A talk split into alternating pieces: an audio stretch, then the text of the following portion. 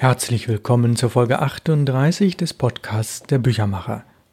Wir befinden uns in den Hamburger Sommerferien, deswegen haben wir kurze Folgen von etwa zwölf Minuten Dauer. Mein Name ist Ralf Plenz und ich lese Ihnen aus meiner Romantrilogie Großstadtoasen vor. Wir befinden uns im Band 3 und dort der Monat Ende März. Das Buch ist nach den Monaten eines Jahres benannt.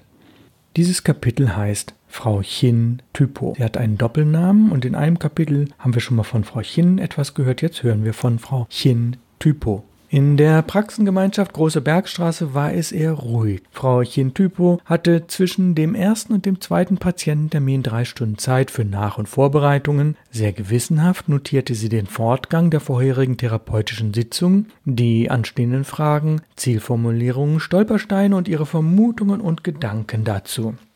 Dann reflektierte sie gründlich ihre eigenen Assoziationen während der Sitzung und Erinnerungsbilder aus Selbsterlebtem, die ihr durch den Kopf gegangen waren. Sie ließ keine Lücke offen, so dass der Fall des soeben gegangenen Patienten in all seinen Facetten vor ihr lag wie ein offenes Buch. Nach einer kurzen Pause bereitete sie die kommende Sitzung mit Viktor vor. Vor ihr lag ein Tagebuch der letzten zwei Wochen, das sie eingehend betrachtete. Frauchen Typo las aufmerksam zwischen den Zeilen und achtete insbesondere auf Lücken. Viktor war in seinen schriftlichen Äußerungen recht ausführlich und hatte sich viele Gedanken gemacht, wann und wie er größere Alkoholmengen hatte vermeiden oder ihnen nicht mehr ausweichen können. Frauchen Typo bemerkte deutlich seine Bemühungen um Aufrichtigkeit, war aber mit der Ausführlichkeit und der Form noch nicht ganz zufrieden. Sie wünschte sich, und das notierte sie für die nächste Therapiesitzung, dass er bei weiteren Aufzeichnungen so genau wie möglich ergänzen sollte, wann, wie oft und wie schnell er jeweils jeweils die unsichtbare Grenze überschritt, nach der jedes weitere Glas zu viel war. In den Notizen über Zeiten, bei denen er bei Alkohol blieb, statt auf Mineralwasser umzusteigen, sollte er winzigste Kleinigkeiten festhalten. Natürlich seinen Gefühlszustand, die Gedanken, die ihm durch den Kopf gingen, aber auch das Wetter, die genaue Uhrzeit und anderes mehr, sodass am Ende deutlich wurde, warum er sich für Alkohol und gegen die Abstinenz entschieden hatte. Diese Aufgabe war eine große Herausforderung, eine Hürde, die sie ihm auferlegte, weil sie wusste, dass nur mit ausreichender Reflexion von ihrem Patienten die Suchtgefahr als solche erkannt werden konnte.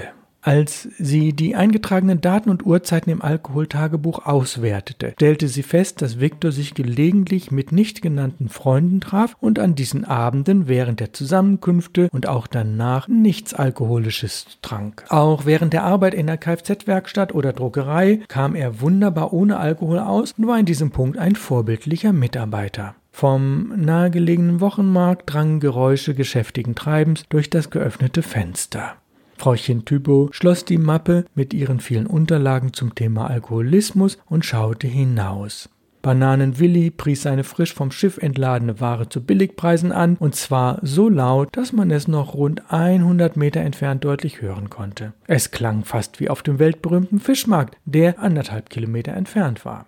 Willi war bekannt wie ein bunter Hund und verlieh Altona ein internationales Flair, denn er war unter afrikanischer Flagge durch alle sieben Meere gefahren und hatte rund 40 Länder bereist, bevor er sich hier als Obst- und Gemüsehändler niederließ.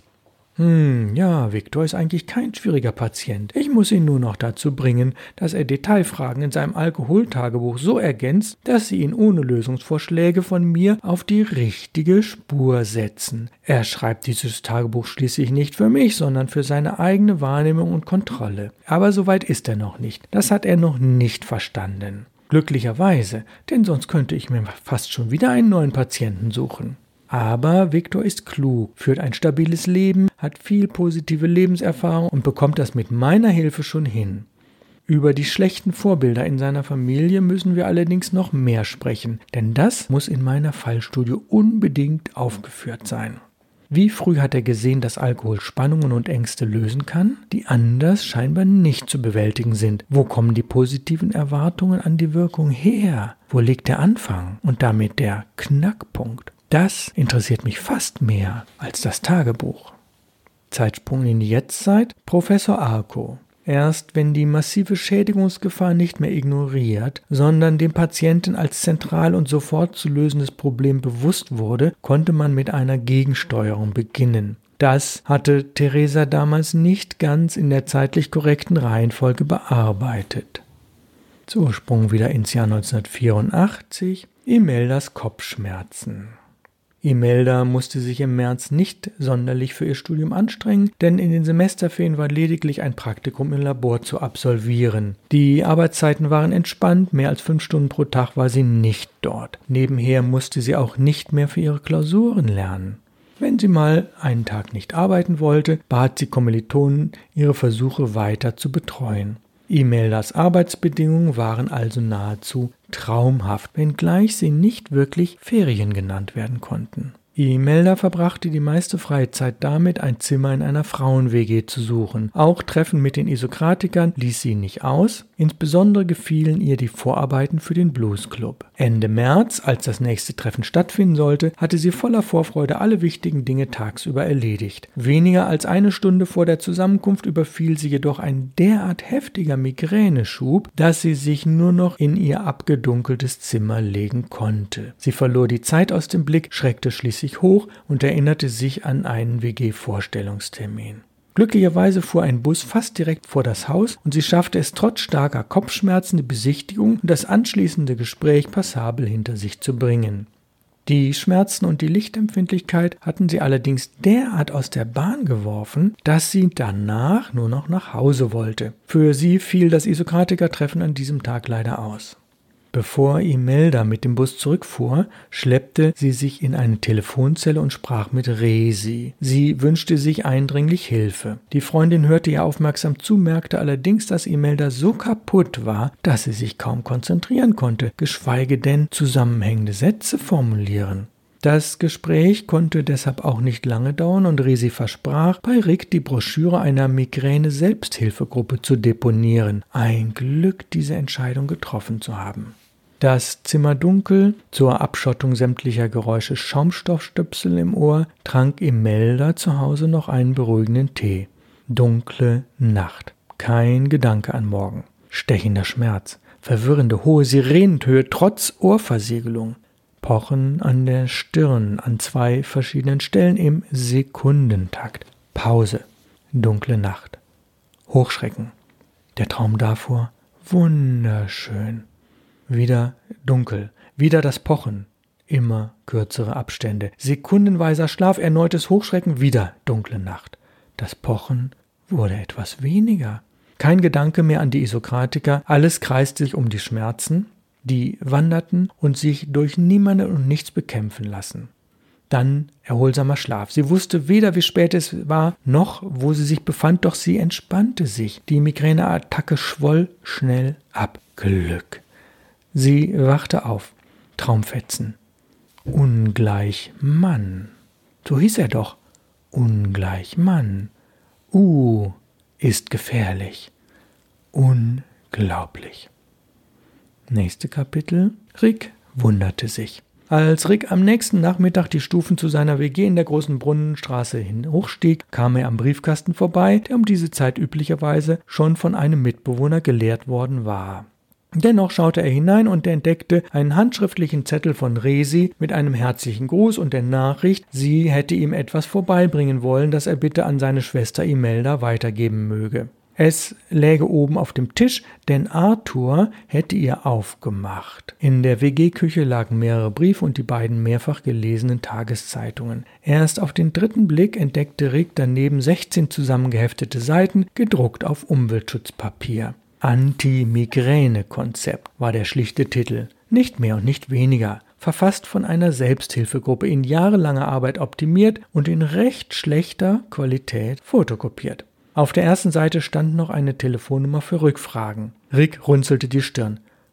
Warum bringt sie das zu mir? Sie hätte es Imelda doch auch selbst geben können.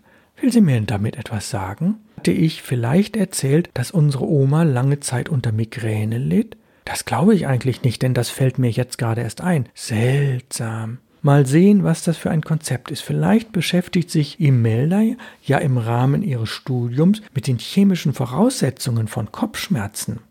Rick machte sich eine Apfelschorle und setzte sich an den Küchentisch, um das Konzept zu lesen. Der Text machte einen guten Eindruck, er war sorgfältig gegliedert und mit vielen Beispielen gespickt. Ob und inwieweit der medizinisch oder wissenschaftlich fundiert war, konnte Rick nicht beurteilen. Nach der Lektüre sammelte er seine Briefe ein und fand darunter einen zweiten Zettel, auf dem ihm Arthur in seinem unnachahmlichen Denglisch mitteilte, dass Resi sehr in Eile gewesen wäre, aber gerne am Abend vorbeikommen würde, sein Einverständnis vorausgesetzt. Freude. Also machte sich Rick in der Küche zu schaffen. Resi mochte Biopasta mit selbstgemachtem Pesto und er freute sich, dass er davon noch genügend Reste vom Vortag hatte. Einem gemütlichen Essen zu zweit in seinem Zimmer stand also nichts im Wege. Pünktlich um halb neun Uhr kam Resi, genoss die dampfenden Nudeln und hatte Zeit mitgebracht. Rick, der heimlich befürchtet hatte, dass sich ihre Kommunikation nach dem letzten Gespräch verändern würde, war angenehm überrascht, dass Resi, so wie immer, eine perfekte Zuhörerin war. Diesmal brannten die Kerzen auf der Lambrusco-Flasche lange genug, und Rick war glücklich, dass er Resi mit dem Essen einmal eine kleine Freude bereiten konnte. Spät gingen sie sehr zufrieden auseinander. Am nächsten Tag wurde Rick die Fotokopien an seine Schwester weiterleiten. Kleiner Zeit- und Ortssprung. Resis Notizen. Am nächsten Morgen hatte Resi Zeit, sich ihren analytischen Notizen zu widmen. Vor ihr lagen unter anderem die Aufzeichnungen zu Ricks Depression. Die noch offenen Fragen hatte sie in anderer Farbe neben ihren Notizen geschrieben. Wie könnte mir der familiäre Hintergrund weiterhelfen? Welche Fäden muss ich zusammenknüpfen, um ein Gesamtbild zu bekommen? Welche Krankheitsbilder liegen noch in der Familie vor? Wie sind generell die psychischen Dispositionen? Verflixt, ich komme mit diesen Fragen nicht weiter. Ich weiß doch schon seit der ersten Begegnung mit Rick, was ihm fehlt, auch wenn in Fachbüchern davor gewarnt wird, Depression zu schnell zu diagnostizieren. Da ist die Rede von drei Monaten, bevor man auch nur annähernd sicher sein kann. Warum sollte eine klinische Untersuchung mehrere Monate dauern? Und ich kann es kaum glauben, dass es Fälle gibt, bei denen man erst nach Monaten feststellt, nein, es ist keine Depression, wir müssen weitersuchen. Sollte ich mich irren? Ach, ach was, das kann nicht sein. Ich sehe doch bei jedem Treffen mit Rick, was los ist. Zeit und Ortsprung in die Jetztzeit. Professor Arco schiebt das Manuskript zur Seite, weil richtig erkannt wurde, dass Theresa noch zu viele Widerstände gegen seine ausdrücklichen Empfehlungen hatte. Sie wird noch richtig professionell, auch wenn es länger dauerte, als ich damals vermutet habe. Damit endet die 38. Folge.